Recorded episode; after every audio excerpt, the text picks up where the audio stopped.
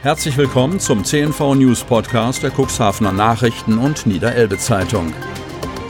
In einer täglichen Zusammenfassung erhalten Sie von Montag bis Samstag die wichtigsten Nachrichten in einem kompakten Format von sechs bis acht Minuten Länge. Am Mikrofon Dieter Bügel. Donnerstag, 17. September 2020. Ein Ort der Ruhe und Besinnung.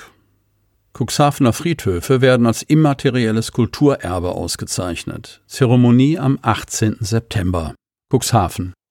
Der Brockeswalder Friedhof an der Salenburger Chaussee ist ein Beispiel für traditionsreiche Friedhofskultur. Nun sollen er und weitere Friedhöfe im Raum Cuxhaven auf Wunsch der UNESCO-Kommission in das bundesweite Kulturerbeverzeichnis aufgenommen werden.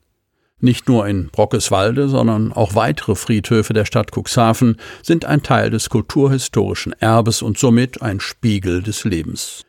Aus diesem Grunde werden sie in Kürze in das bundesweite Verzeichnis des immateriellen Kulturerbes aufgenommen. Die Friedhofskultur in Deutschland ist das erste immaterielle Erbe, das über die Freie Hansestadt Hamburg bei der deutschen UNESCO-Kommission eingereicht worden ist. Im Rahmen der Aktion Friedhöfe auszeichnen werden zum Tag des Friedhofs am Sonntag, 20. September, auf über 100 Friedhöfen in Deutschland die ersten Informationstafeln Immaterielles Erbe Friedhofskultur angebracht.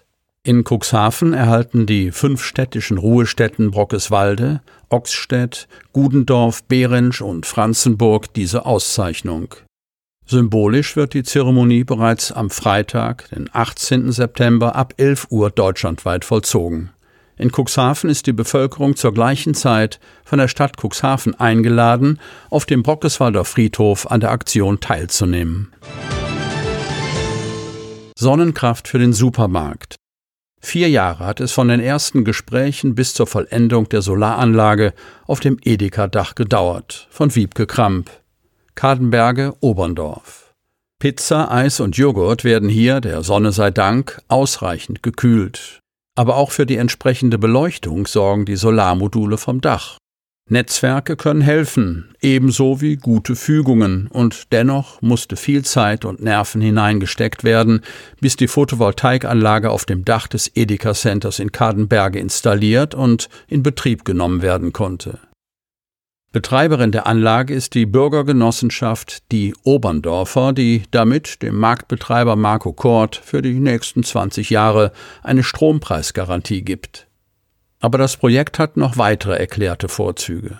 Die Oberndorfer haben sich auf die Fahne geschrieben, grüne Energie zu forcieren und als Wertschöpfungsinstrument zu nutzen.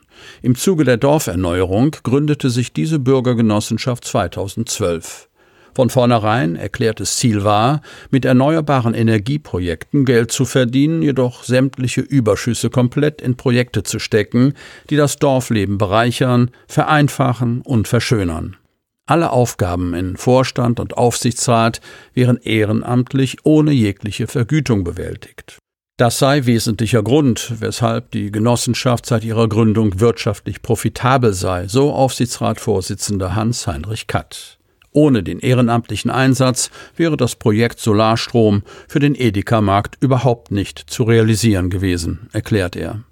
Beim Ortstermin oben über den Dächern Kadenberges zeigen sich Genossenschaftsvorstandsmitglieder Matthias Holl und Klaus Lemke sichtlich beeindruckt von der hochmodernen Anlage, die auch ihre Genossenschaft deutlich voranbringt. Nach drei installierten Photovoltaikanlagen in Oberndorf selbst kommt jetzt diese vierte Anlage erstmals einem Direktnutzer zugute, sodass man nicht auf geringere Erträge durch Netzeinspeisung angewiesen ist. Schlägerei mit mehreren Personen im Paulanerkeller. Cuxhaven. Die Polizei musste in der Nacht zu Sonntag zu einem Großeinsatz in den Paulanerkeller ausrücken. Gemeldet wurde eine Massenschlägerei. Gegen zwei Uhr in der Nacht ging der Notruf bei der Polizei ein, der von einer Massenschlägerei mit bis zu 30 Personen im Paulanerkeller in Dunen berichtete. Deswegen schickte die Polizei mehrere Streifenwagen zum Einsatzort, wie jetzt bekannt wurde. Vor Ort sei die Situation für die Beamten dann zunächst unübersichtlich gewesen, teilte ein Sprecher mit. Es seien diverse Personen am Einsatzort festgestellt und befragt worden. Nach dem derzeitigen Stand der Ermittlungen gerieten innerhalb des Lokals zwei Personen zunächst verbal, dann körperlich aneinander. Eine dieser Personen sei dann von weiteren Personen geschlagen und getreten worden. Die Person sei dadurch aber nur leicht verletzt worden. Mehrere andere Gäste sowie das Sicherheitspersonal seien dazwischen gegangen. Die Polizei hat mehrere Verfahren wegen Körperverletzung eingeleitet. Der genaue Sachverhalt werde noch ermittelt. Dazu werden diverse Zeugen angehört. Auch wie viele Menschen letztlich an der Schlägerei beteiligt waren, sei noch Teil des Ermittlungsverfahrens. Nochmal Zuschlag bei den Baukosten. Kostenexplosion in der Baubranche macht sich in neuer Kita der Emmaus-Gemeinde bemerkbar. Küchenkapazität wird aufgestockt. Von Maren Rese-Winne. Cuxhaven.